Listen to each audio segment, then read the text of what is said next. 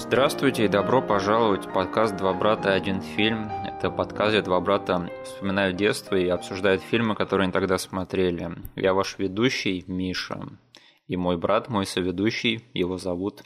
Денис. Да, и сегодня мы будем обсуждать фильм, который просто как нельзя лучше подходит для конца октября для наших слушателей и для середины октября, когда мы это записываем. Э, да, фильм «Ворон» 94 года. Э, слушай, ты в курсе, да, что это наш самый запрашиваемый эпизод среди наших знакомых был? А, да? Не знал про это, нет? Нет. Да, человека два или три тех пор, как мы начали вести этот подкаст, э, меня спрашивали, ну что, Ворон-то когда будет, когда уже про Ворона поговорить? Интересно. Да, поэтому это был вопрос времени, когда мы наконец-то доберемся до этого фильма, я считаю. Так mm-hmm. что вот, пожалуйста, я надеюсь, вы рады. Что вы с нами делаете? Заставили нас обсуждать какого- какого-то ворона. Я надеюсь, вы рады этому. Так, а, я помню, что мы брали этот фильм в детстве на кассете у твоих друзей пару раз. И он мне нравился, но я помню, что на тебя он произвел намного больше впечатления, чем на меня тогда. Я все правильно говорю, нет? Все правильно. Так, давай поподробнее. Я вот перед записью подкаста стандартно вспоминаю, когда же мы, черт возьми, смотрим тот или иной фильм. В детстве смотрели его. Да. И с этим у меня на самом деле были небольшие проблемы, потому что я такой начал перебирать стандартные источники нашего просмотра. Такой прокат. Нет. Телевидение. Вспоминаю такой, окей, какой-то ворон шел по ТВ. Вспоминаю, что всегда в программке я видел либо второй, либо третий.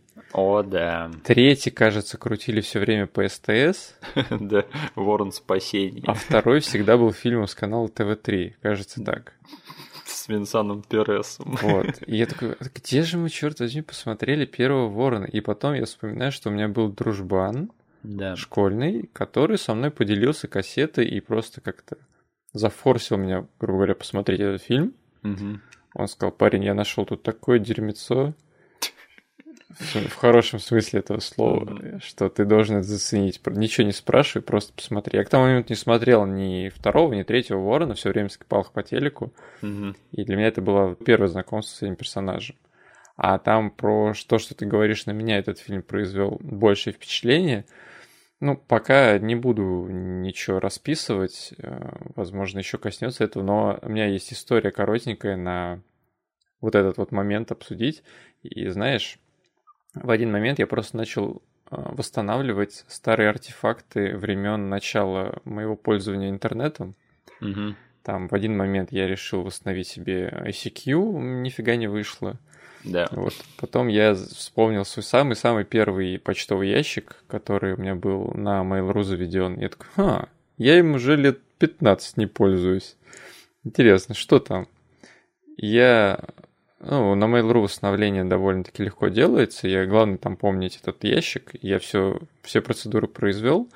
Захожу, и знаешь, что у меня стоит на аватарке в том профиле? Ну? Чертов Эрик Дрейвен.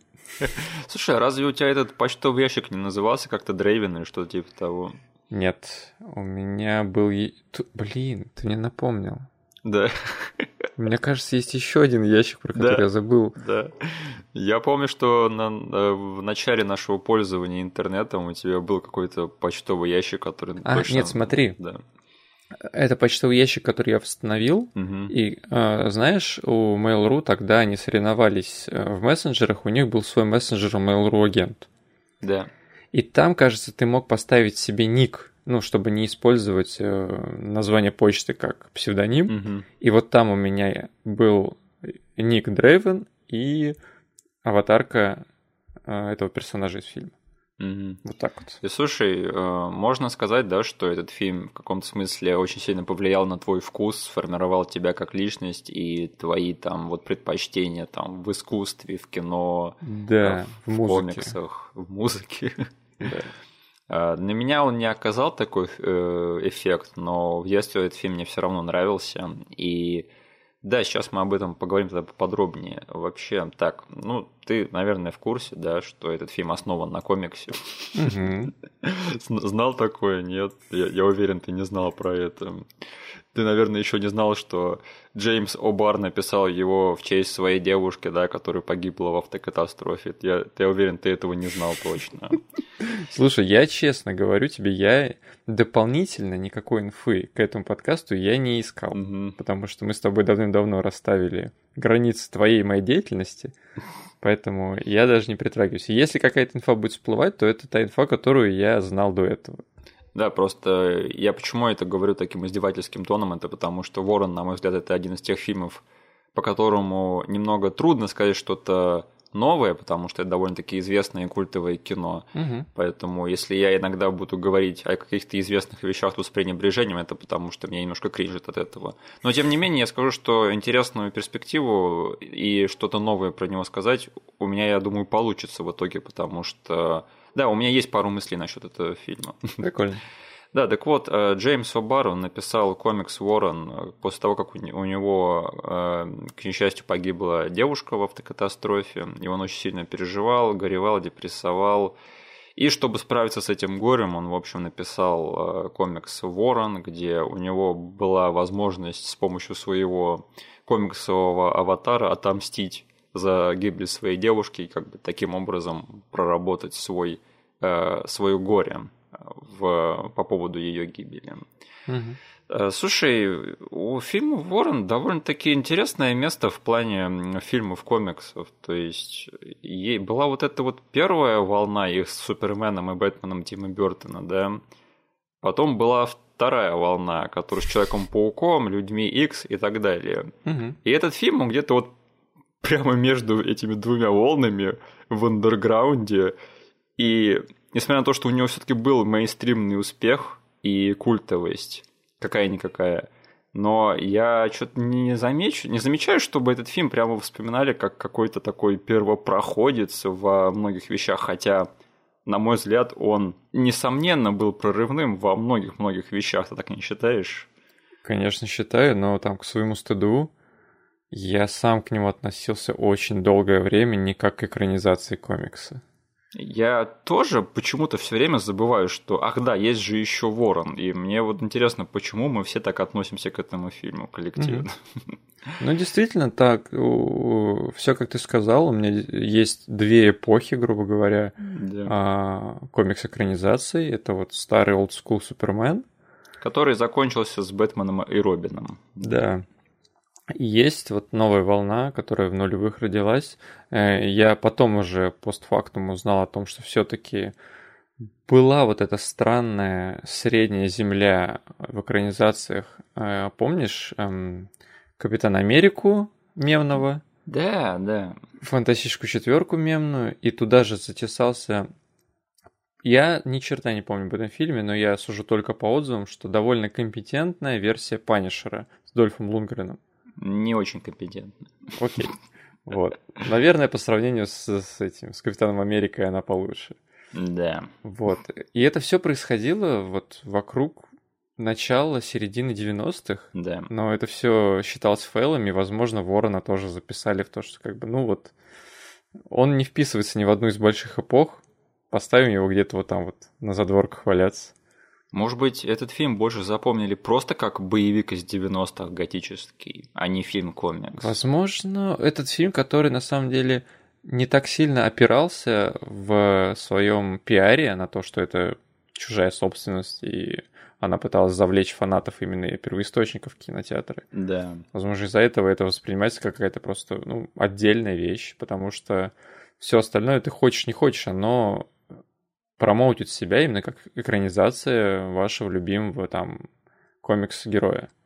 Но тогда еще считалось, что то, что ты фильм-комикс, это не преимущество, а скорее твоя уязвимость, потому что mm. фильмы комиксы тогда были довольно такими, точнее, ну, комиксы, комикс-индустрия, она была очень нишевой, и считалось, что то, что фильмы комиксы собирают деньги, это типа аномалия. Ага, интересно. Да, и поэтому тогда было принято рассчитывать не на фанатов, а на мейнстримную аудиторию, которая не знакома с первоисточником. Mm. Сейчас, конечно, все перемешалось, и непонятно, где фанаты, где обычные зрители, и кто вообще что пытается, что хочет смотреть, да. Но тогда студийное мышление, студийный консенсус был примерно такой. И еще я считаю, что вот после успеха Бэтмена Тима Бертона в студии все-таки подумали так, хо, давайте-ка мы попытаемся заработать на фильмах комиксах. Угу. Но они такие, окей, Мстители у нас денег и технологий нет. Угу. Там люди летают, короче, в зеленых превращаются гигантов с молотами, там летают и бьют всяких демонов. Это мы не можем снять. Людей X, тут люди стреляют лазерами из э, глаз, там этот, тоже летают, в металл превращаются, в лед превращаются. Это мы снять не можем. Так, э, Человека-паука. Человек-паук летает по небоскребам, да, там сражается с электрическими чуваками, которые еще летают на глайдерах. Это мы снять не можем. И поэтому они обратили внимание на супергероев, которые были исключительно уличными. И поэтому появились такие вещи, как, ну вот, дерьмовый Капитан Америка, я думаю, его можно отнести к, к этой волне. Ну, бегает парень, кидает щит, что там, крадет машины крадет машины у этих стариков, да, и у женщин да. вообще. Но также была вот эта вот прослойка фильмов, которые явно были порождены Бэтменом. Это Дик Трейси, э, этого Уоррена Битти. Да. И фильм «Тень», помнишь? «Бэтмен для бедных». Угу. Я всегда путал два фильма. Один с Болдуином, другой с Нисоном. А с Нисоном это вообще не фильм-комикс, это фильм Сэма Рэйми, это его бутлегерский э, Бэтмен. Ну, я имею в виду, он не на основу на комиксе, но он хотел вот...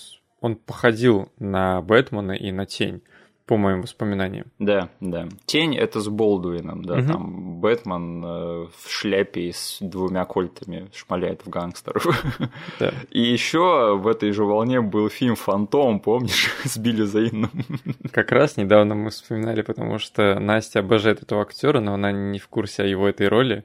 Угу. И я сказал, ладно, давай просто посмотрим один ролик, который я хочу тебе показать, и там сразу же э, ролик, трейлер заходит с козырей, да. джунгли, белый конь и парень в фиолетовом костюме скачет.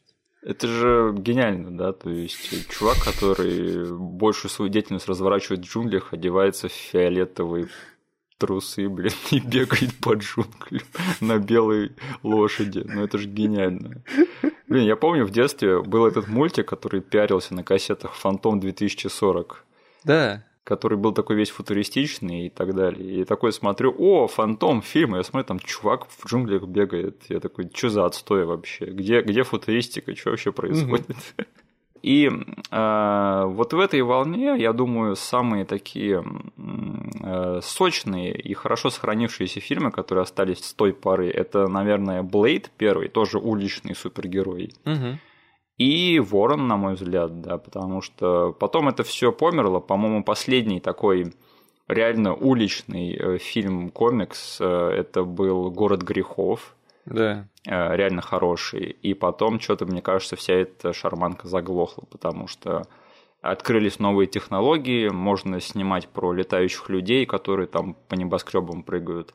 И все. И теперь сейчас вот вся уличная супергероика, она на какое-то время ушла на Netflix, да, с Дардевилом и с защитниками. Да. И она уже опять померла.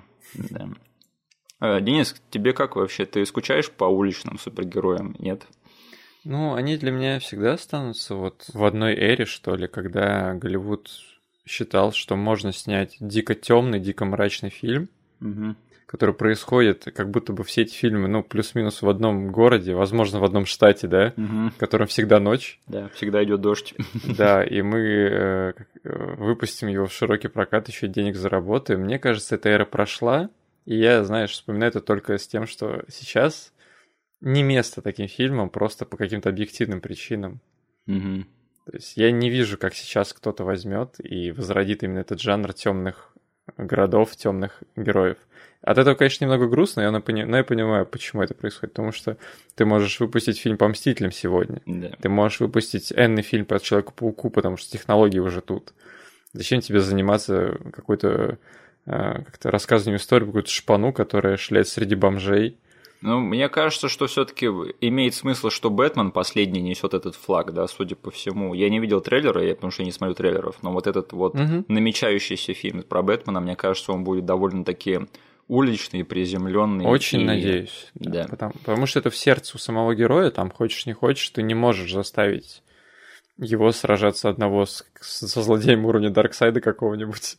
Ну, они пытались, да, там Да, с да, да. по- последней парой инкарнаций он там дрался с одним летающим чуваком, да, а потом с миллионом летающих чуваков. Да, И, в общем, это как-то, не знаю, в общем, это не зашло массовой публике. Результат всем известен. Тут э, Да. просто Бэтмен это такой IP, который все еще на него студия смотрит с большой надеждой. Это Мгм. все еще тот герой, который заманит в кинотеатр какую-то порцию людей.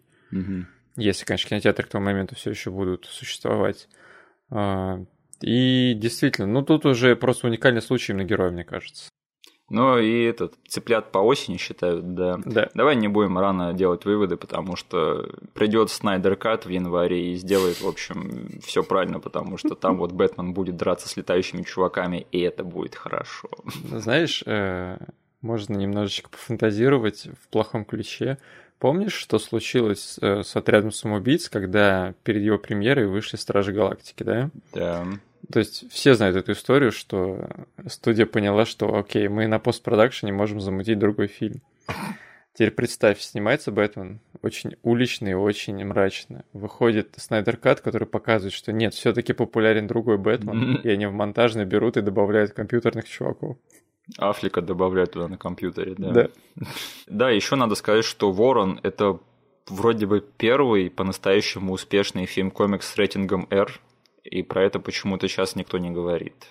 Помнишь, у нас было большое-большое заблуждение насчет другого фильма из нашего детства? Да, да. Мы накидывали ему несколько баллов за то, что да, ну хотя бы он рейтинг R, хотя бы им хватило яиц. Это мы про Спауна выпустить- говорим, да. Да, чтобы выпустить в 97 году фильм комикс с рейтингом R. И черт возьми, выяснилось, что это нифига не рейтинг R. Да, даже не близко. Но, но мы с тобой в том обсуждении совсем забыли о настоящем герое нашего детства, что все, кто все-таки выпустил фильм с рейтингом R по комиксам в 90-х. Этот фильм, он, надо сказать, что он был очень успешный в прокате, как бы, и даже критикам понравился, по- поэтому вот это достижение, опять же, почему-то его забывают. Э, Люди сейчас всем напоминают, что вообще-то там Блейд был, да, и он был с рейтингом R, и он был успешный. Мне кажется, пора начать трубить, что Ворона забывают почему-то в этом плане. А это большое-большое достижение, на мой взгляд. Особенно вот сейчас, да, как э, фильмы комиксы с рейтингом R, что они вот прямо э, пытаются выдать это за гиммик, и именно этим привлекают э, массы в кинотеатры. У меня всегда были плохие отношения с такими фильмами. Да, да. И Ворон, я скажу, что вот рейтинг R в нем использован не как гиммик, это просто вот часть истории, то есть часть персонажей и часть той среды, в которой они существуют. То есть там нет необязательной чернухи, которая не нужна фильму. Там нет какой-то прямо насильной э, мерзости в этом фильме. Мгм. То есть вся чернушность этого фильма, она абсолютно заслужена, и она не выбивается и не привлекает слишком много к себе внимания. Да. И служит истории и персонажам. Именно так, как это надо использовать. Вдвойне круто, что фильм там, если смотреть, почти в 10 раз окупился, да, по бюджету и сбору. Да, да. Но это еще раз мне говорит, что Ворона, скорее всего, помнят как боевик из 90-х, нежели как фильм-комикс. Мгм. Хотя чувак ходит там в гриме весь фильм. Мне кажется, что это вполне себе супергеройским. А, Да, этот, в общем, Ворон снял э, Алекс Пройс, э, режиссер великого фильма «Боги Египта». И у этого фильма было просто чудовищно проблематичное производство. То есть там я почитал, я вообще не завидую тому, через что они прошли, потому что там сначала ураган уничтожил все декорации, где они должны были снимать этот фильм. Потом там какие-то аварии случались. Кто-то себе просверлил руку отверткой на съемке. Кто-то обжигался, кажется, из-за того, что они много этих пожарных сцен снимали. Там на съемках пожары были настоящие. Да. И, в общем, на съемочной площадке вся съемочная группа жутко злоупотребляла кокаином. Там эти камерамены, они в перерывах между дублями бегали в туалет и этот э, нюхали кокс прямо там. В общем, там творился полнейший дурдом. Потому что это было независимое производство, как я понял. И то есть там большая студия только должна была этот фильм на прокат приобрести. А А. они- все занимались всем сами. Именно поэтому у этого фильма относительно небольшой бюджет. Мгм. Все, конечно же, кульминицировалось трагичной гибелью Брэндона Ли, главного актера в этом фильме. Вот, кстати, Денис, ты знал, что главный актер в этом фильме, он погиб на съемочной площадке? Знал про это? Нет, и что они доснимали без него уже? Блин, ну я не, не думал, что ты настолько классную информацию сможешь при ресерче найти. Да вообще, да, мы наконец-то поведаем миру об этом трагическом случае, мы будем чемпионами этой информации. Изначально этот фильм должен был выпустить Paramount, но они посанули после того, как Брэндон Ли погиб. И угадай, кто подхватил этот фильм – Мирамакс. Я был очень удивлен, когда увидел это лого, когда запустил фильм. Такой, чего? Еще один фильм от Мирамакса, в который часть моего детства. Но если ты об этом подумать, то этот фильм вполне себе в духе того, что они тогда выпускали. Конечно. Да. У этого фильма потом породилась целая серия сиквелов, да, которые просто один лучше другого, на мой взгляд. Блин, я всегда в детстве, когда видел в программке, что показывают Ворона 2 или 3, я такой, блин, как же был хорош первый Ворон, как эти, какие дерьмовые вот эти вот части, почему они так запороли эту франшизу. И, конечно же, великолепный сериал с Марком Дакаскосом в главной роли. Который уже был э, предметом обсуждения. Да, да совсем недавно.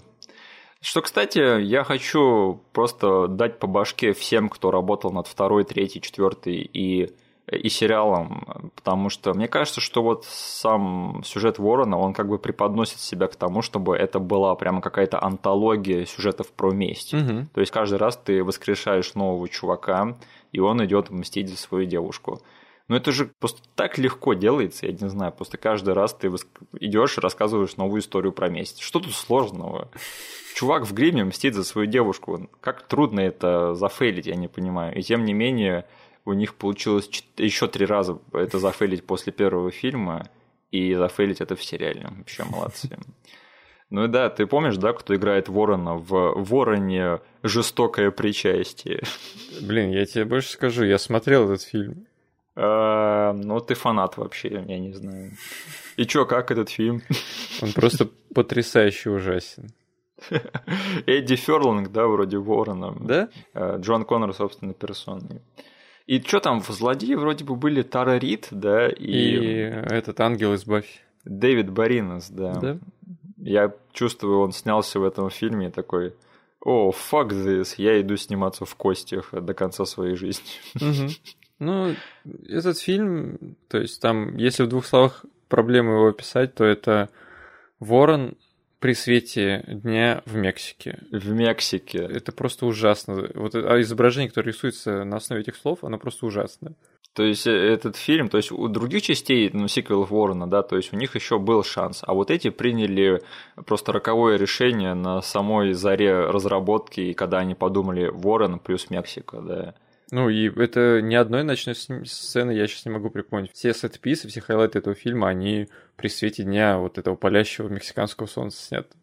И, по-моему, в касте этого фильма, ну, по крайней мере, в главных ролях там нет ни одного мексиканца, только Дэнни Трехо в одной Дэнни из второстепенных да. ролей. Да. В общем, я не понимаю, как так можно зафейлить фильм, но они очень сильно постарались и выполнили это задание. Да. Угу.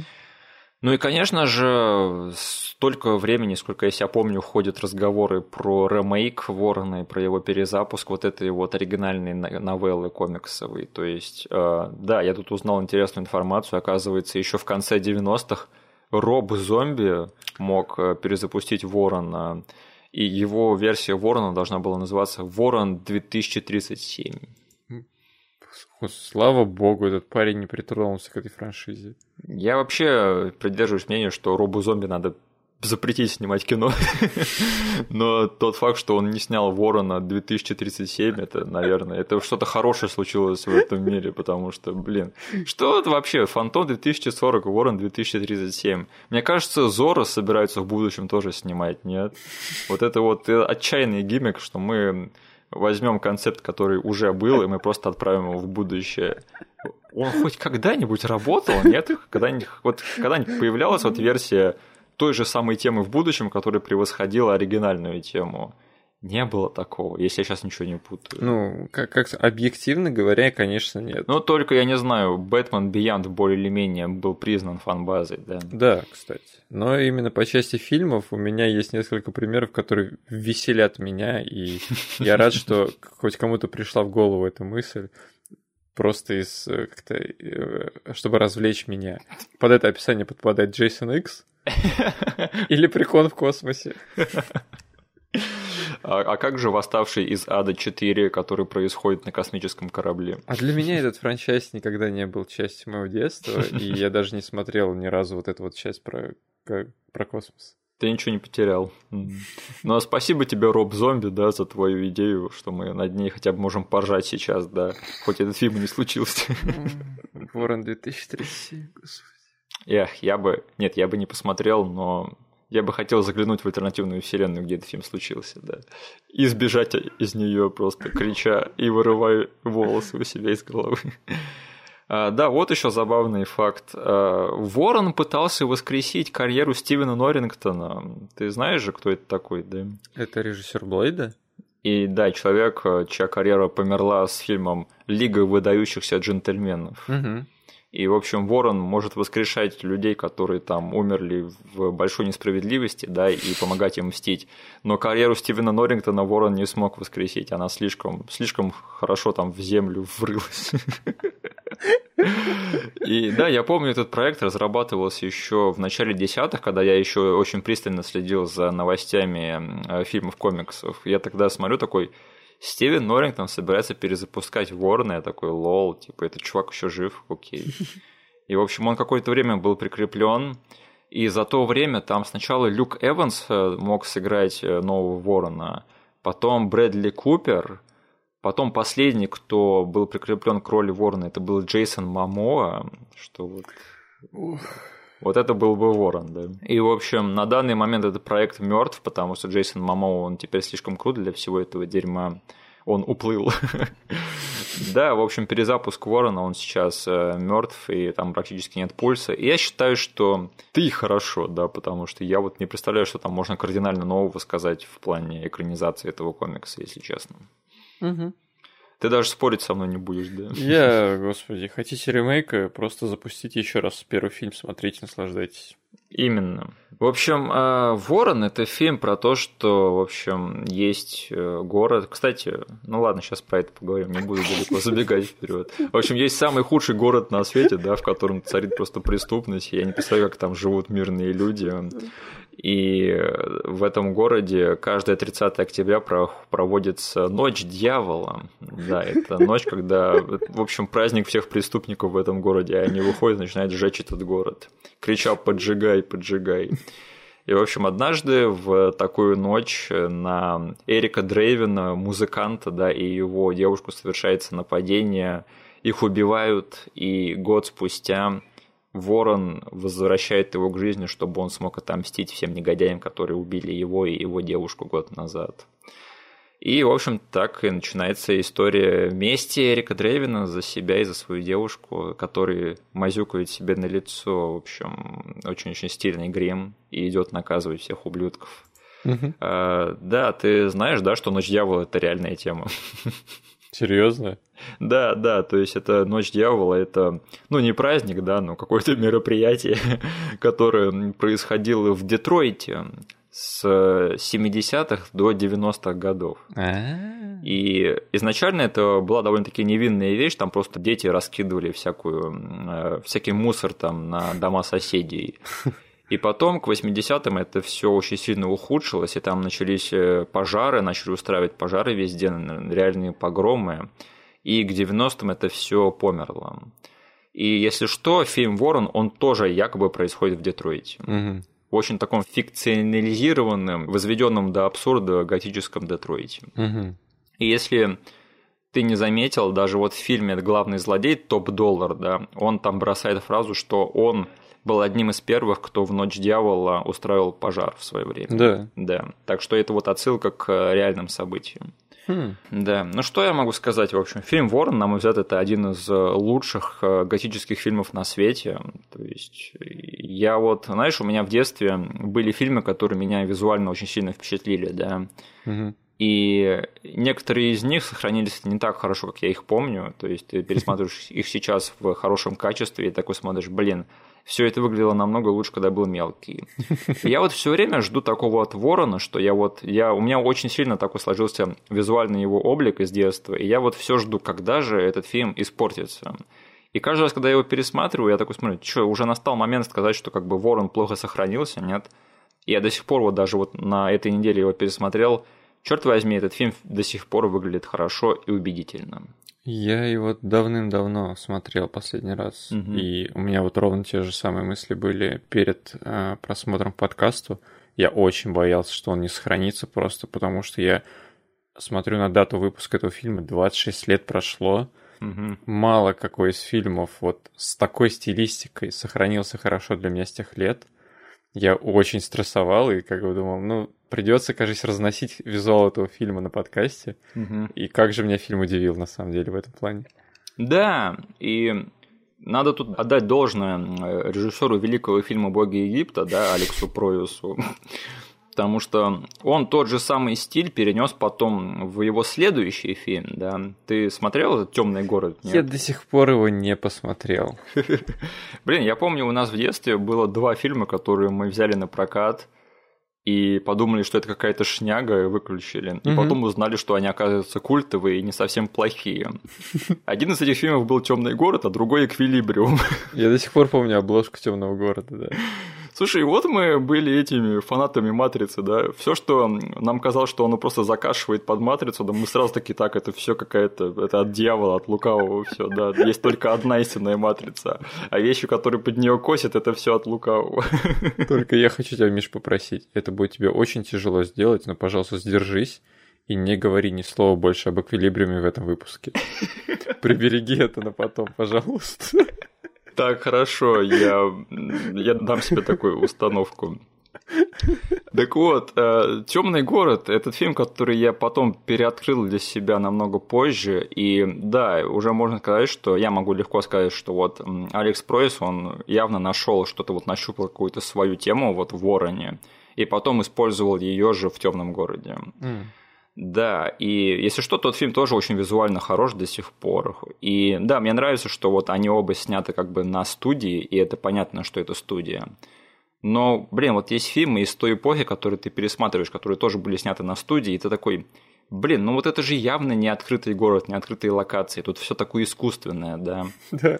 И тут ты смотришь, как бы, нет, это все играет прямо на настроение, на стилистику, на атмосферу, и не кажется излишне искусственным. То есть вот мир, который создает этот фильм, он похож на реально живой, грязный э, мир, в котором живут реальные грязные люди, очень плохие, угу. и там все такое мрачное и мерзкое, и мне это нравится. Да. Угу. Да, у этого фильма был бюджет изначально всего 18 миллионов, и потом, после того, как Брэндон Ли погиб, им надо было доделать этот фильм, он возрос до 23 лимонов. Mm-hmm. Но это все равно не идет в ни в какое сравнение с фильмом «Бэтмен навсегда», да, который вышел годом позже, у которого был бюджет 100 миллионов долларов. Вот смотри, тебе какой фильм более визуально закрученным кажется? Я вообще хотел как-то такой вопрос тебе задать. Как думаешь, Миша, лучшая ли версия Готэма была представлена в Вороне или нет. О, ну, безусловно, даже лучше, чем у Тима Бертона, если честно. Ну да, я просто вспоминаю, поэтому делать Тим Бертон со своими фильмами это как бы отдельный фрукт, отдельная тема для разговора. Угу.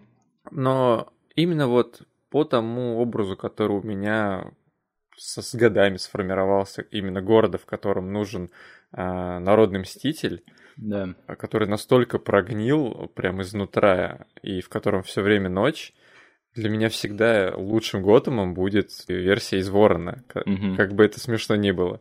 Ну, возможно, всегда это слишком громкое слово, как впереди еще очень много экранизаций у Бэтмена, я думаю. О, да. Студии не скоро от него отлипнут, но на данный момент, вот из того, что я видел, понятное дело, есть еще Нолан, но у него не год, у него Чикаго, как бы, и ты должен смириться с этим. У Нолана был странный Готэм, потому что у него в Бэтмен начале там непонятно, это просто Чикаго или это он пытается реально сделать что-то типа Ворона. И там есть отдельные кадры, которые похожи вот на что-то, что было в Вороне, А есть другие кадры, которые да. просто Чикаго. Да. И там непонятно, как бы, вот это, это были еще те времена, когда Кристофер Нолан не, не понимал, на каком стуле он сидит в этом плане. И, но с «Темного рыцаря», кажется, это пошел просто стандартный мегаполис а Чикаго. Именно, да. А еще Китай. Да, точно. Бэтмен в Китае. Вот это были деньги. Поэтому для меня там, как бы люди не любили именно Бертоновский фильм, мне именно ближе по, ну, по душе этот Готэм именно из фильма Ворон. Угу. И я не собираюсь ставить это в вину там Бэтмену навсегда и Джоэлу Шумахеру, потому что, ну, это явно не то, что они пытались сделать, потому что они все-таки очень сильно пытались э, продать этот фильм детям в свое время. Они изначально взяли другой курс, другой вектор и э, говорить, слушайте, у вас не получился город из Ворона, они скажут, да, мы не старались. Именно. Но в плане даже мелких вещей, потому что вот... Ты помнишь э, экшен в «Бэтмене навсегда»? Такое не сбывается. Там Бэтмен кидает кулак на расстоянии метра, да, от бандюка, и он, типа, притворяется, что будто бы его ударили. Хотя там видно, что между кулаком и лицом бандюка метр. И посмотреть на экшен в Вороне, какой бы он ни был там в закрытых локациях, и каким бы он ни был там, ну, достаточно небольшим по масштабу, но, господи, все настоящие выстрелы, настоящие удары прилетают людям. У насилия есть последствия, то есть угу. э, все выглядит убедительно. Поэтому даже вот в плане того, как этот фильм ну, поставлен, он намного более визуально закрученный, чем Бэтмен тех времен, просто в разы. Кадр просто... Ну, то есть, как я сказал с самого начала, что мы не можем сравнивать конечные результаты, да, то есть кто лучше, кто хуже, именно по тому, смогли ли они воспроизвести вот тот самый Готэм, да? да. Потому что кто-то из них взял совершенно другой вектор, но мы можем сравнить именно компетентность. Да воспроизведенного. По наполнению кадра, по глубине, по детализации Ворон там, не знаю, несколько голов выше 100-миллионного студийного высокобюджетного блокбастера.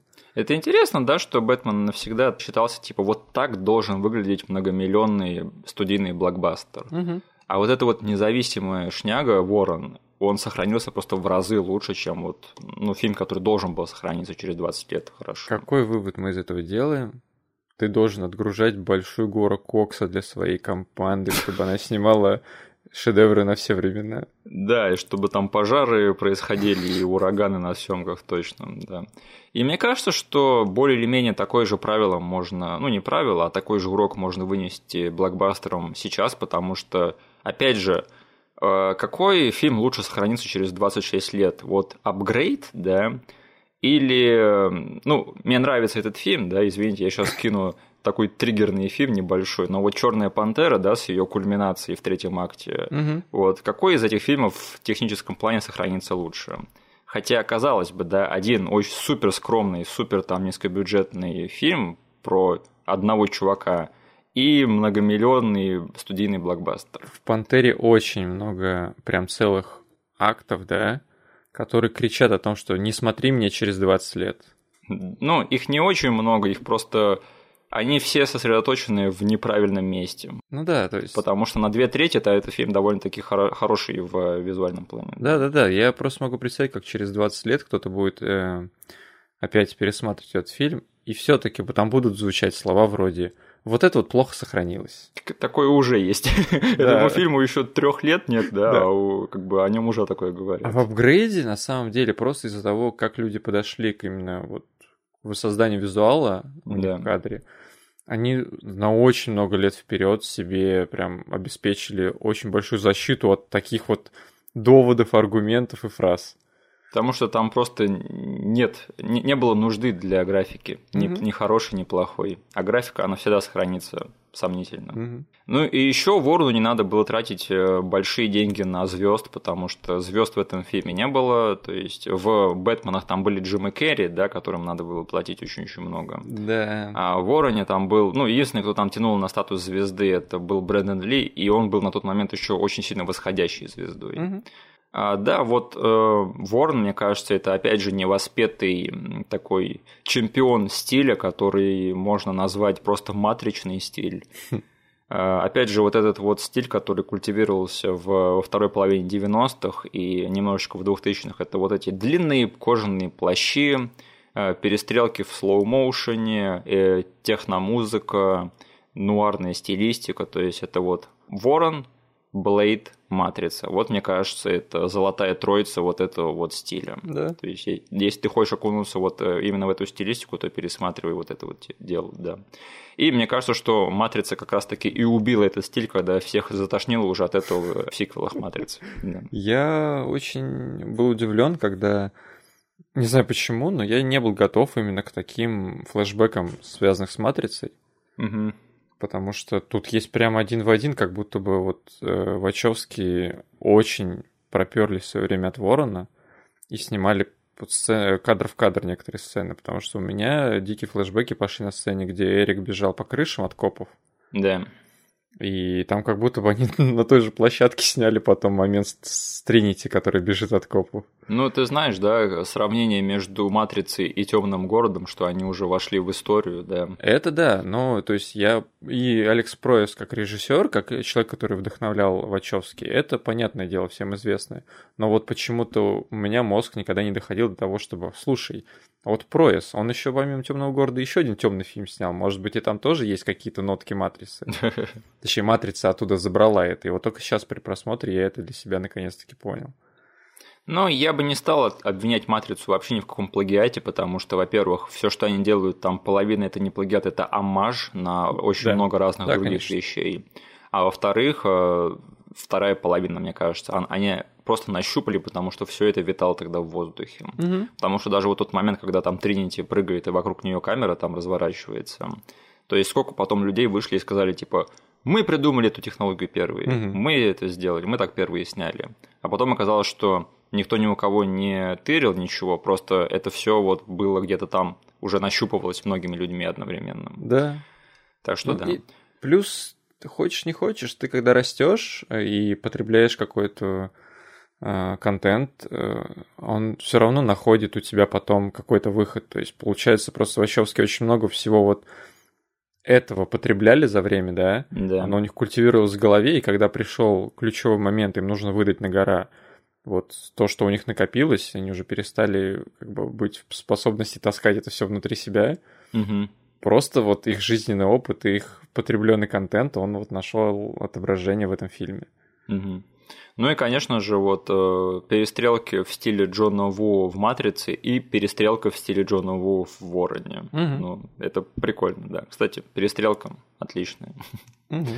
Денис, какой фильм сохранится лучше через 26 лет, «Апгрейд» или «Боги Египта»? Ты его, ты его вообще смотрел? А, я видел трейлер. Вот, все, хоть пинать этот фильм. Давай лучше mm. пинать «Знамение». А, слушай, «Знамение» — это фильм, который обрел тоже свою странную культовость среди любителей конспирологии. Я вообще этого не понимаю. Ну, это фильм одной или двух классных сцен, да, где там самолет падает. И для этого тебе не нужно смотреть, платить за целый фильм, ты можешь просто найти их на Ютубе бесплатно. Слушай, мне кажется, ты слишком резок к знамению, это не такой плохой фильм. И там есть сцена, где Ник Кейдж выбегает э, отпугнуть этих ангелов, или кем они там были, этих пришельцев.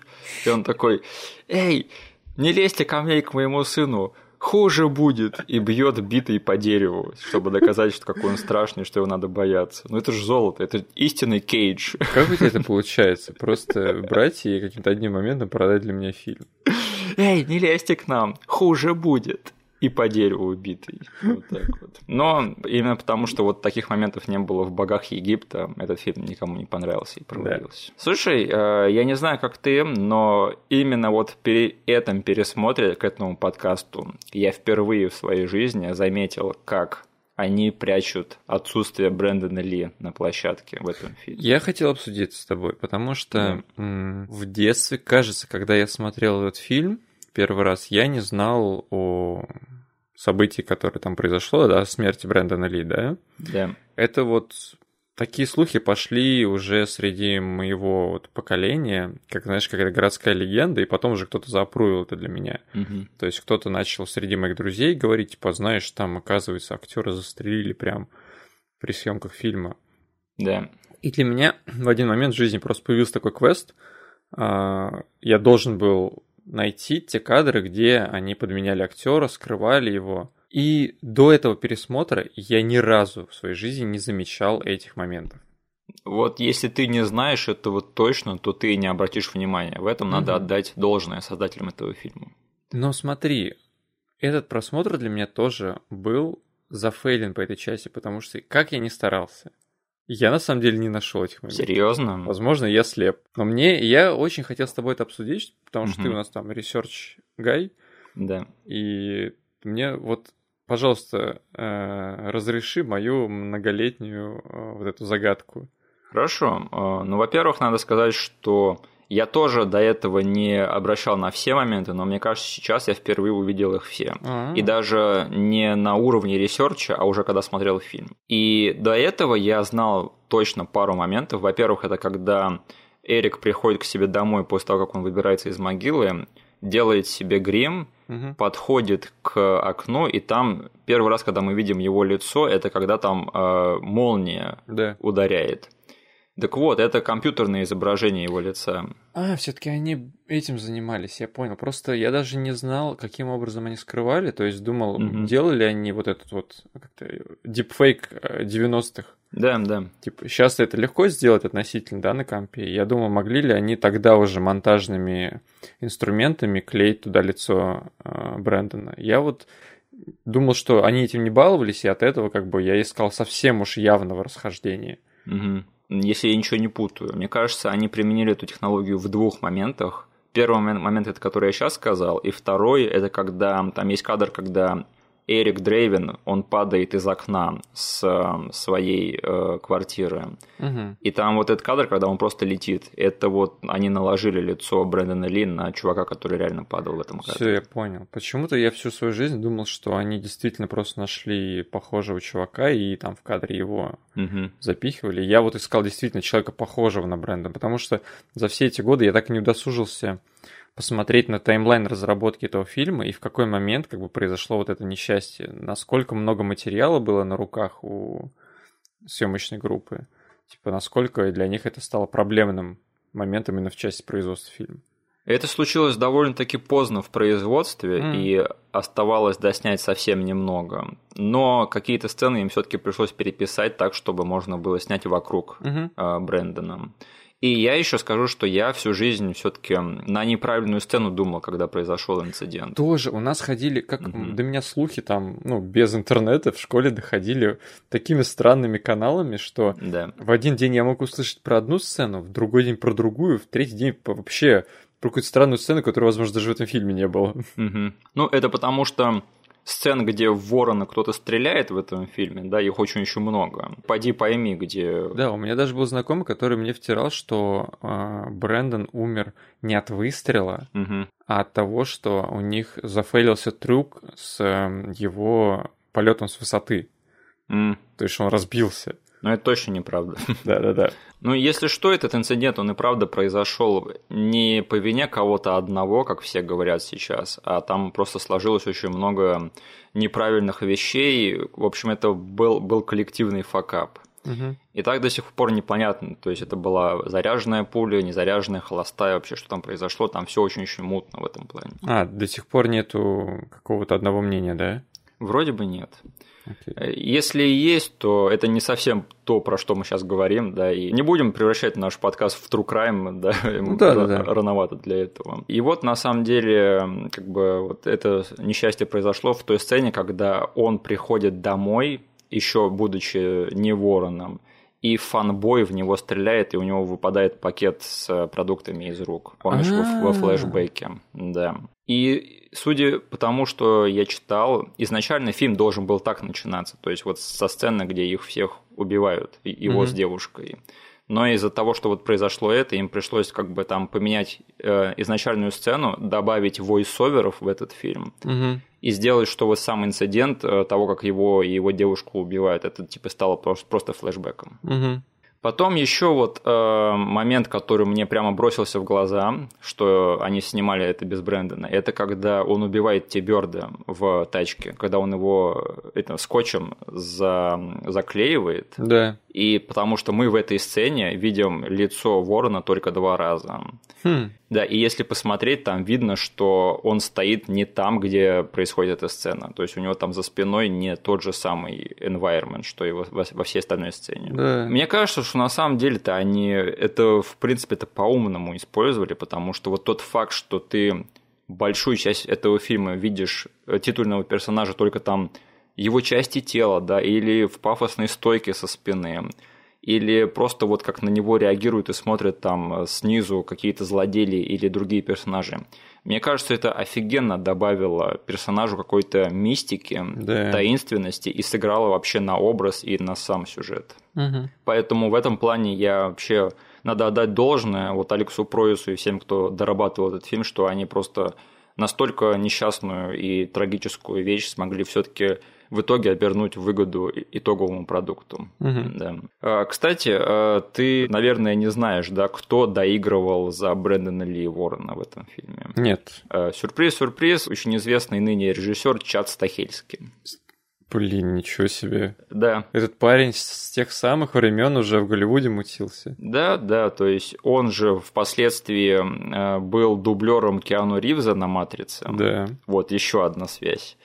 И впоследствии он стал одним из режиссеров э, фильма Джон Уик и до сих пор является чемпионом этой франшизы и снимает. Вот скоро собираются третью, четвертую, четвертую и пятую части снимать. Блин, ничего себе, он олдскульный парень. Я думал, что... И у меня всегда была первая точка отсчета у этого чувака в фильмографии. Это «Матрица». То есть я вот там... Я знал, что он дублировал Кену Ривза там на съемках. Мгм. Я думал, вот там они закарифанились. А он, оказывается, еще с 94 года чем-то занимается. Его, кстати, спрашивали об этом э, в прошлом году, когда выходил Джон Уик 3. М. И он, на самом деле, впервые рассказал об этом всем поподробнее. И э, выяснилось, в общем, что он, оказывается, был другом Брэндона Ли за пять лет до съемок фильма Ворон. То есть А. они знали друг друга. И они э, упражнялись в одном и том же зале гимнастическом. И Чад Стахельский в то время он был полукаскадером, полу этим спортсменом просто. Он там Мгм. занимался какими-то боями. И, в общем, ему позвонили, сказали, что вот произошла такая ситуация. И там был перерыв между тем, когда закончились вот эти, оборвались, точнее, изначальные съемки, и когда они продолжились. И за этот период, в общем, они успели связаться с Чадом Стахельским. Они ему сказали, что вот ты его был другом, да, ты его знаешь, ты как бы более или менее похож на него, как бы тебе было бы интересно его, в общем, доиграть. Мгм. В общем, он принял это предложение, и да, я скажу, что Чад Стахельский, он и правда проделал отличную работу в плане того, чтобы имитировать вот именно физическую часть Брэндона Ли и вообще имитировать его э, манеры и не выбиваться из всего остального фильма, чтобы там Да. все смотрелось равномерно. Поэтому, опять же, если этому человеку не хватало респектов, да, вот еще один респект от нас. Мгм. Да, и еще, конечно же, сцена, когда там эта девочка, как ее зовут, я не забыл, Сара или что-то типа того. Сара. Когда она приходит э, домой к нему, там еще сцена днем, одна из немногих сцен днем в этом фильме. Мы же в этой сцене тоже не видим его лица, если что. Да. Да. Так что вот, пожалуйста, мне кажется, что если это не все моменты, где они прятали Брэдона Ли, то это большая их часть. Мгм. Ну что скажешь, э, тебе как открыли сейчас глаза или, или ты и так это подозревал? Ты мне очень важную инфу дал для того, чтобы понять вообще, где искать эти моменты, потому что действительно я искал прям откровенного дублера, да, Да. По лицу. Я думал, что они там, ну, почему-то я думал, что этот инцидент произошел там в середине съемок, да, Да. что им еще здоровенный кусок нужно было доснимать. Я прямо искал, ну где же, где же они откровенно залажают с этим. Мгм. Но вот сейчас вот э, действительно, если у них были варианты, когда можно просто лицо не показывать в целой сцене, и это еще и на атмосферу сработает, Да. то как бы теперь уже еще хочется раз пересмотреть. Ну, еще мы, конечно, поговорили про то, как они пытались обойтись без него, но все-таки надо сказать, что, черт возьми, Брэдон Ли реально хорош в этом фильме. Он офигенно хорош. Причем я в один момент я так проникся этим фильмом и так этим актером, Да. что просто начал смотреть, окей, где там еще Брэндон Ли снимался. У нас в кассетах, которые мы брали с проката, появлялся еще один его фильм Да. э, «Разборки в маленьком Токио». С этим, с Лунгреном. Типа, фильм категории, там, не знаю, Б. И я не знаю, я смотрю, у меня вот общее впечатление по всей фильмографии Брэндона, что у него на самом деле Ворон это прям такой пик карьеры, это должен был быть его реально прорыв, который бы из него сделал прямо супер-супер звезду. Потому что до этого он реально снимался в очень... Ну вот фильмы, где нужен был парень, который умеет э, махать ногами. Который типа как его отец. Да, и Ворон, блин, от этого еще становится более грустно, того, что этот парень смог вот просто переломить этот свой тренд, да. доказать всем, что он действительно может тащить на себе здоровенный фильм, а, где на него можно положиться, и не самый, как бы, на самом деле, простой образ изобразить на большом экране. Да вообще. Да, и вот именно так сложилась его судьба, к сожалению, что на этом же пике и закончилась его карьера. Потому что он в фильме должен быть как бы и физически устрашающим, но в то же время это как бы вся фишка его персонажа в том, что он не просто мстит этим злодеям, он еще и наслаждается этим, он еще их троллит, угу. поэтому в нем точно есть вот это вот ДНК Трикстера какого-то. И Брэндон Ли офигенно это отыграл. Потому что в, во всех историях, в большинстве историях про месть, да. а, если мы представим просто дженерик а, героя в таком фильме, это просто злой на всех парень. Да. Он типа очень злой, и каждый раз, когда он доходит там до очередного пункта в списке людей, которых ему надо убить, да. он просто злится на него и убивает его максимально э, зло. Но здесь же они, ну, как бы других слоев еще добавили сюда. Да. Это парень, который там появился вообще, он год пролежал в земле, угу. вернулся и пытается вообще сначала понять, что происходит. Он сам формирует образ себя на весь этот фильм. Да. Берет э, как-то плащ одного из э, убийц и через весь фильм с ним проходит. Они очень классно подчеркнули то, насколько мерзкие люди, которым он мстит, и что они этого заслуживают. Угу. И еще и заставили как бы его как персонажа наслаждаться всем этим. Угу. И поэтому мне кажется, что наибольший такой эмоциональный эффект, который ты получаешь от этого фильма, это что ты прямо веселишься от его мести этим людям вместе с ним. И то, как они, вот эти вот э, злые, просто мерзкие люди, которые творят очень плохие вещи, как их разводят на измену, когда да. они понимают, с чем они столкнулись. Есть среди фильмов про месть э, определенный кусок фильмов, которые говорят в конце, что месть это плохо. Да. Месть порождает, типа, ничего, кроме боли, и ты как бы не должен этим заниматься. Да. И обычно в таких фильмах, ну, необычно бывает, что в конце чувак там, ну, не спускает курок. Да. Он понимает, что ладно, я не должен этого делать. Но этот фильм, он совсем другой зверь. Он тебе покажет настолько отбитых отморозков, что ты скажешь, Эрик, давай я сам их убью. Не парься, я типа давай возьму ножи, пистолеты и за тебя все сделаю, потому что они настолько мне противны. Да, да. Ну вот опять же, опять, очень большой респект актерам, когда они понимают, да, что перед ними вообще, когда они там понимают. Это Дэвид Патрик Келли, да, играет этого главного бандюка в этой э, шайке. Да. И когда он понимает, что типа, чувак, нет, такого не бывает. Мы тебя убили год назад, такого не, не случается. Что вообще происходит? Вот как они все это, все это играют и этот э, Майкл Масси, который этот фанубой, да, угу. когда он постреливает руку, он господи боже, что происходит вообще? При том, что до этого в фильме они кажутся такими довольно уверенными в себе злыми людьми, и когда это, они сталкиваются с, этим, с этой необъяснимой шнягой, их просто... Это, это великолепное зрелище. Вот смотреть, я просто очень большое удовольствие получаю именно вот от этого аспекта фильма. В этом есть а, определенные нотки того, что мне нравится в другом жанре фильмов. Mm. Ну, то есть я раз за разом тебе говорил, что мне очень нравится, когда какая-то тренированная группа людей mm-hmm. встречается с какой-то паранормальщиной. Да. Но это обычно выставлено так, что наши парни, они хорошие, и они должны, типа, победить вот злую монстряку. Ну, хищник хороший пример. Угу. Здесь же эта ситуация, она в реверсе. Да. А, точнее, она э, инвертнута. Но и похожие эмоции, похожие нотки дергает у меня этот фильм, потому что я вижу сначала парней, которые сидят и прям вот готовы целый город у себя под пятой держать. Да. И не самый, как бы, благополучный город в Америке. Да. Э, они там запивают пули алкоголем.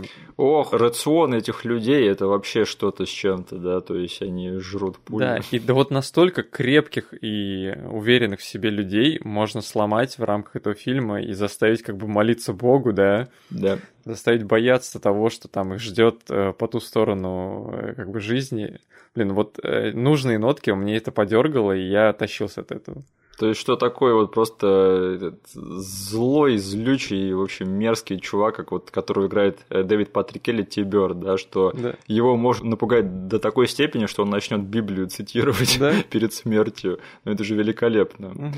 А, и у меня тогда такой каверзный вопрос к тебе. Как ты считаешь, этот фильм становится менее интересным в своей третьей э, части, когда этот элемент пропадает, и в противовес главному герою уже выступают намного более уверенные злодеи? А, для меня, на самом деле, очень Э, большой кусок времени в моей жизни третий акт был самым слабым местом этого фильма. Угу. В детстве я прям тащился от этой шайки головорезов, которые он должен убить одного за другим. Да. И как только типа он разбирался с последним, я думал, все, окей, типа сейчас начнется какая-то фигня, которую я должен досмотреть, просто потому что как бы ну, тут осталось-то минут 15. Да. Но сейчас я словил очень странную вещь по ощущениям, которую попробую тебе объяснить. Надеюсь, там ты и слушатели поймут. Это, возможно, у меня сложилось такое вот восприятие таких вещей из-за того, что я там комиксов, манги и аниме всякого пересмотрел. Но мне очень нравится, когда нашему герою, который уже с какой-то потусторонней фигней, угу. сначала он должен побороть рядовых противников, но мне вдвойне интересно, когда ему со стороны злодеев противостоит парень, который вот смог как-то переварить, что потусторонщина случается, и он сейчас сам ей наваляет. Да? Он не потеряет свое дерьмецо от этого, и он да. знает, как с этим справиться, и действительно он готов ему навалять. Угу. Это я не понимаю, почему я не ловил э этого по настрою в детстве, угу. но сейчас я такой, блин, классно, что они нашли, грубо говоря, равного противника на стороне злодеев. Да. Потому что все четверо парней изначально были в диспозиции относительно Эрика. Да. Ты сразу понимал, к чему все это идет. У них нет вообще никаких шансов.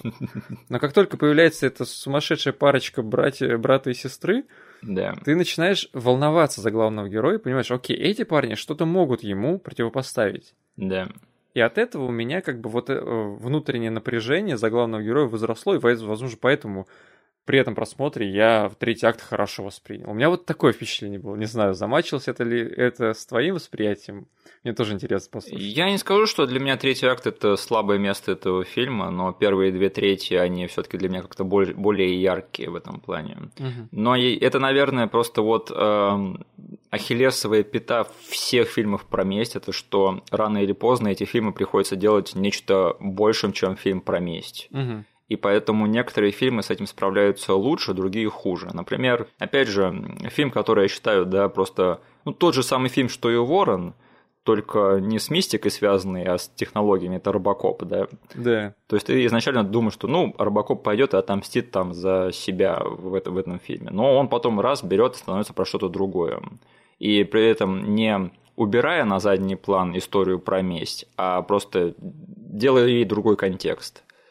Э, то же самое, я считаю, великолепно справился фильм «Апгрейд» с этим, который мы уже да. упоминали, потому что там опять ты думаешь, ну, сейчас чувак получит апгрейд и пойдет отомстить за свою жену. И в конце концов этот фильм превращается ну, в совсем-совсем другой сюжет. И становится от этого лучше. А вот на удивление фильм, который я всегда считал, что он э, в этом плане немножечко лажает, несмотря на то, что я считаю, что это хороший фильм, это все-таки первый Джон Уик. Mm. Да, потому что там Джон Уик мстит за свою собаку в конце второй трети, и в последней трети он просто еще раз мстит за кого-то другого. Ну, потому что, потому что в фильме еще есть живые злодеи, и нужно их убить. Да, и мне всегда казалось, что в том сценарии это немножечко не сбалансировано все сделано. Я не скажу, что вот Ворон с этим справляется как-то супер удачно или супер плохо, он просто нормально это с этим всем справляется, и у меня в этом плане на самом деле претензий нет. Угу. Но, опять же, не скажу, что они прям как-то офигенно умно обошлись с э, этим сюжетным элементом. Угу. И еще надо сказать, э, почему Ворон мог изначально казаться обыкновенной историей про месть, без какой-либо там сильной кульминации. Это потому что это именно то, чем был комикс. Да. Потому что они явно вот сделали из этого комикса намного более такое мейнстримное и цельное произведение, в котором там должен быть главный злодей, которого надо победить, а, и который играет по традиционным правилам драматургии. Насколько я, я вот прочитал сравнительный анализ фильма и комикса, Мгм. и на самом деле я скажу, что э, они довольно-таки очень точно перенесли комикс на киноязык. Потому что там я, я даже смотрел отдельные панельки этого комикса. Там вот я офигел от того, насколько они прямо э, достоверно и точно перенесли некоторые даже картинки из комиксов в фильм. Прикольно. Получается, они как даже, ну, по части раскадровок, наверное, комикс использовали в некоторых моментах. То есть для того времени, да, когда на комиксы в киноиндустрии смотрели там с, с высоты, да, Мгм. то есть то, что они вот взяли и сделали так, это, на мой взгляд, это очень круто, что они так с уважением отнеслись к первоисточнику. Мгм. Но в то же время отличий их тоже полным-полно, потому что в комикс он на самом деле не вот какой-то там голливудский блокбастер про месть, это скорее там он очень странный и практически не структурированный по сюжету, то есть там вот реально ворон шляется от одного этого злодея к другому и всех по очередности убивает. М. Но там есть просто моменты, когда внезапно появляется текст какой-то песни на какой-то панельке, и там просто он ходит и раз- размышляет про смерть, одиночество и про, про то, что жизнь тлен и все, все такое. То есть это по сути комикс это такая безумная штука, с помощью которой ее автор справлялся со своим горем, да. А фильм это уже намного более структурированная по правилам голливудского блокбастера э, история про месть. Вот так вот. Мгм. Поэтому да. В общем, второстепенный каст, на мой взгляд, просто великолепен в этом фильме, потому что это еще были те времена, когда э, в такие фильмы они набирали как можно больше характерных актеров, Мгм. поэтому ты помнишь просто всех на свете в этом фильме. И мне нравится, кстати, что вот опять же Джон Уик, да, у которого а, с этим фильмом есть какие-то дальние связи, что это одна из тех франшиз в наше время, которые все-таки приняли это правило. Вот знаешь, как ты в Джонни Уике, да, помнишь всех, кто там в этом фильме есть? Мгм. Мне кажется, что тут то же самое, потому что, блин, э, вот до последнего каждый запоминающийся актер в этом фильме. Блин, э, Эрни Хадсон великолепен в этом фильме. Да? Тони тот э, в роли этого помощника главного злодея. Кэндимен собственной персоной. Почему, если есть какая-то канитель с загробным миром, то не тот всегда должен появиться? Ну, понимаешь, некоторые актеры у них просто на судьбе написано. То есть Тони тот, он так выглядит, что его трудно представить в других сюжетах. Ну да, кстати, этот кто-то у кого-то со смертью, да, какие-то дела. Вот, пожалуйста, зовите Тони тот. Я в один момент настолько зауважал вот э, эту троицу, Да. точнее, казалось бы, все на экране, но вот там есть кадр, который прям выставлен для того, чтобы ты задумался, насколько у нас колоритная троица для последнего акта подобрана. Когда они ехали в тачке, Да. там каждый о своем думает, и они так спокойно, с расстановочкой обсуждают всякую подсторонщину, да, Да. они высказывают идеи так. Ворон — это источник его сил. Следующий не спрашивает, чего, что за бред? Говорит, убьем ворона, убьем мы его. Третий там сидит, говорит, да, типа, и уничтожим его этим. Потом дается общий кадр, как они каждый по своим, по, как бы, в своей манере сидит в этой тачке. Думаю, господи, какая разношерстная, но офигенная компашка подобралась. Блин, это гениально, да, подобрать главных злодеев таких поехавших людей, которые Да. способны легко справиться с паранормальной ситуацией, в которой они оказались. И что Да. они окажутся еще и правыми во всем этом. Да-да-да. И еще я хочу сказать, что я скучаю по э, фильмам, кото- в которых злодеи там не с трагической историей, да, и которых на, на ничью сторону которых ты можешь стать, а которые просто злые, которые просто мерзкие и которые наслаждаются этим. Потому что, несмотря на то, что я очень сильно боюсь и ненавижу всех злодеев в этом фильме, но я просто рад, что они хотя бы побыли свободными и, в общем, не пошли на компромисс, там, не устроились на дневные работы и так далее и тому подобное. Поджигай, поджигай. Там, да, даже когда остается одна четвертая от всего этого отряда, последний все равно, паникуя, из него вырывается вот это вот их, и вот это их девиз. Да, да. И да, последнее, что я, наверное, скажу из моих глобальных мыслей, это что этот фильм смешной, у него все хорошо с чувством юмора. Причем это сложно вписать в такой мрачнющий фильм. Да. Юморные моменты, которые будут нам к месту. Да. Но они смогли. То есть я не хочу называть никого по именам и никакие фильмы по названиям, но э, я помню в последнее время, в общем, была волна фильмов, э, которые именно пытались продаться именно как мрачные фильмы, комиксы для взрослых, да, не для детей, а для взрослых, которые хардкорные. Угу. И которые просто были настолько унылыми по своему содержанию и настроению, что от этого зубы сводило. Угу.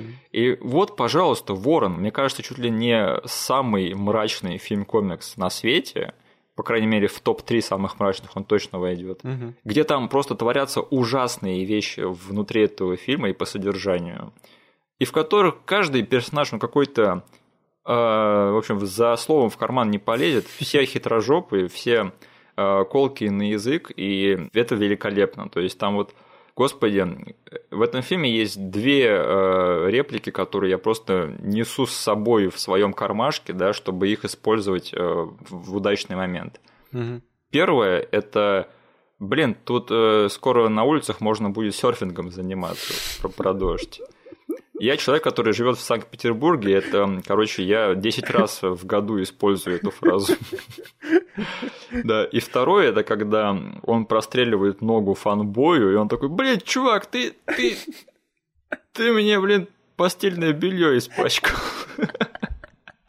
Даже, блин, вот этот вот суперсерьезный главный злодей, да, который понял, с чем он имеет дело, он когда этот шкура последний к нему приходит, начинает там поджигай, поджигай, он этого твердо убил, и он такой смотрит на все это и такой, надо было это снять на видео и проиграть в замедленном действии. Но это я, я вот эту фразу с собой несу, когда мне кто-то быстро что-то пытается объяснить. Да. Я такой думаю, должен ли я был тебя записывать, чтобы потом на медленной скорости проиграть? Опять же, вот э, мрачность этого фильма, она вообще ни в коем случае не идет в разрез с его чувством юмора, и все эти вещи, они очень могут и должны органично соседствовать друг с другом, на мой взгляд. Угу. А, Денис, у тебя есть какие-нибудь э, мысли задним числом? Не знаю, у меня э, весь фильм это одна большая мысль задним числом. Но мы таким уже давно не занимаемся пересказыванием фильма кадр за кадром. Да. Но как бы если бы меня кто-то спросил, какой фильм ты готов обсудить кадр за кадром, он был бы в этом списке как точно. Every frame a painting, да. Да. И я так думаю, ты будешь его пересматривать, да? Конечно. Угу. То есть, возможно, я из нас двоих человек, который на, на нашем подкасте реже все-таки говорит про пересмотр фильмов, как бы это все-таки mm-hmm. больше про тебя. Я там всегда говорю, эй, я не найду время для этого, не хочу, не буду. И, вот. Но это тот фильм, который заслужит от меня все-таки именно этой отметки. Я, блин, уже хочу его пересмотреть. Mm. А ты хочешь посмотреть «Боги Египта»? Слушай, Я, наверное, очень близок к тому, чтобы забить на Ютубе Gods of Egypt Best Moments. И увидеть там, не знаю, 15-секундный ролик. В том фильме Чадвик Боусман снимался. Чего? Да, да. У него там даже есть постер, где он играет какого-то бога, который может, э, типа, я не знаю, как это называется, эта суперспособность, когда ты можешь размножаться. Я помню, там был постер, где очень много Чадвигов и Боузманов на одном постере. Так, ладно, все. Кажется, ты... Вот опять, ты умеешь продать фильм одной деталью. Да. Потом э, расскажешь мне, нашел ли ты в этом фильме актеров египтян, нет? С лупой поищи, не найдешь. Так, э, я скажу, что я, конечно же, буду пересматривать Ворона. Этот фильм очень... Это фильм большой прорыв, он заслуживает намного большего уважения, и он сделал очень многие вещи, которые сейчас мейнстримные первым, и сделал их даже лучше, чем некоторые другие фильмы. И да, Брэндон Ли первый супергерой-азиат. Вот, пожалуйста. Точно. Да, да. Мне кажется, это тоже забыли, и это тоже заслуживает очень большого упоминания. Экранизация комикса с, гра... с главным актером азиатом. С рейтингом R. Офигеть. Да. Еще и успешный в прокате. В 500 раз успешный. То есть это ж дурдом просто. Где уважение? Все клоняйтесь ворону. Так, а да, еще моя последняя э, мысль. Вот они все пытаются замутить ремейк этого фильма. Так вот, у меня есть свой пич э, ремейка Ворона. Хочешь послушать? М. Короче, ну, завязка будет та же. Убивают э, пару молодую негодяи.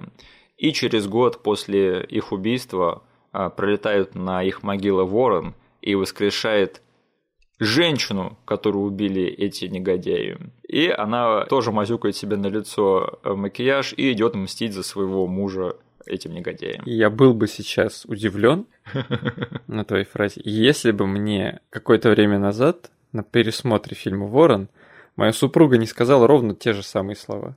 М, То есть не один я об этом подумал, отлично.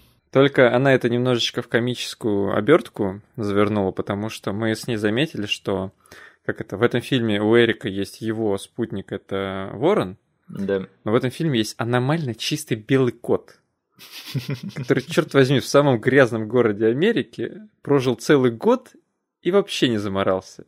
И мы сразу записали его в э, духовное животное, которое должно воскресить его девушку со временем. И этот фильм будет называться не ворон, а кошка. Э, Ребят, такой фильм уже сняли, он называется «Женщина-кошка с Халли Берри». Да, да, да. Ладно, все, я беру свои слова обратно. Не надо снимать такой фильм. Оставьте Ворона в покое. Leave poor crow alone. Не надо никакого ремейка, никакого перезапуска. У вас получится очень-очень стерильное кино. Вот реально, это будет как ремейк Робокопа. Стерильный просто пипец. О, да, кстати. Да, в общем, а, тогда переходим к финальной части нашего подкаста. Мгм. Я скажу, что в следующий раз у нас будет кое-что новенькое, и у нас будет не один фильм, мы, в общем, будем исследовать карьеру одного мастера, да, но не будем исследовать его как карьеру другого актера, которого мы недавно исследовали. Мы постараемся исследовать все это в рамках одного эпизода. Да. Так что, а, пожалуйста, послушайте и спасибо, что послушали этот эпизод. Обязательно поставьте нам лайк, я давненько об этом не просил никого. И спасибо за лайки, за прослушивание и за поддержку. Да, до скорого, до следующего раза. Услышимся на следующей неделе. Всем до свидания. Всем спасибо, всем пока.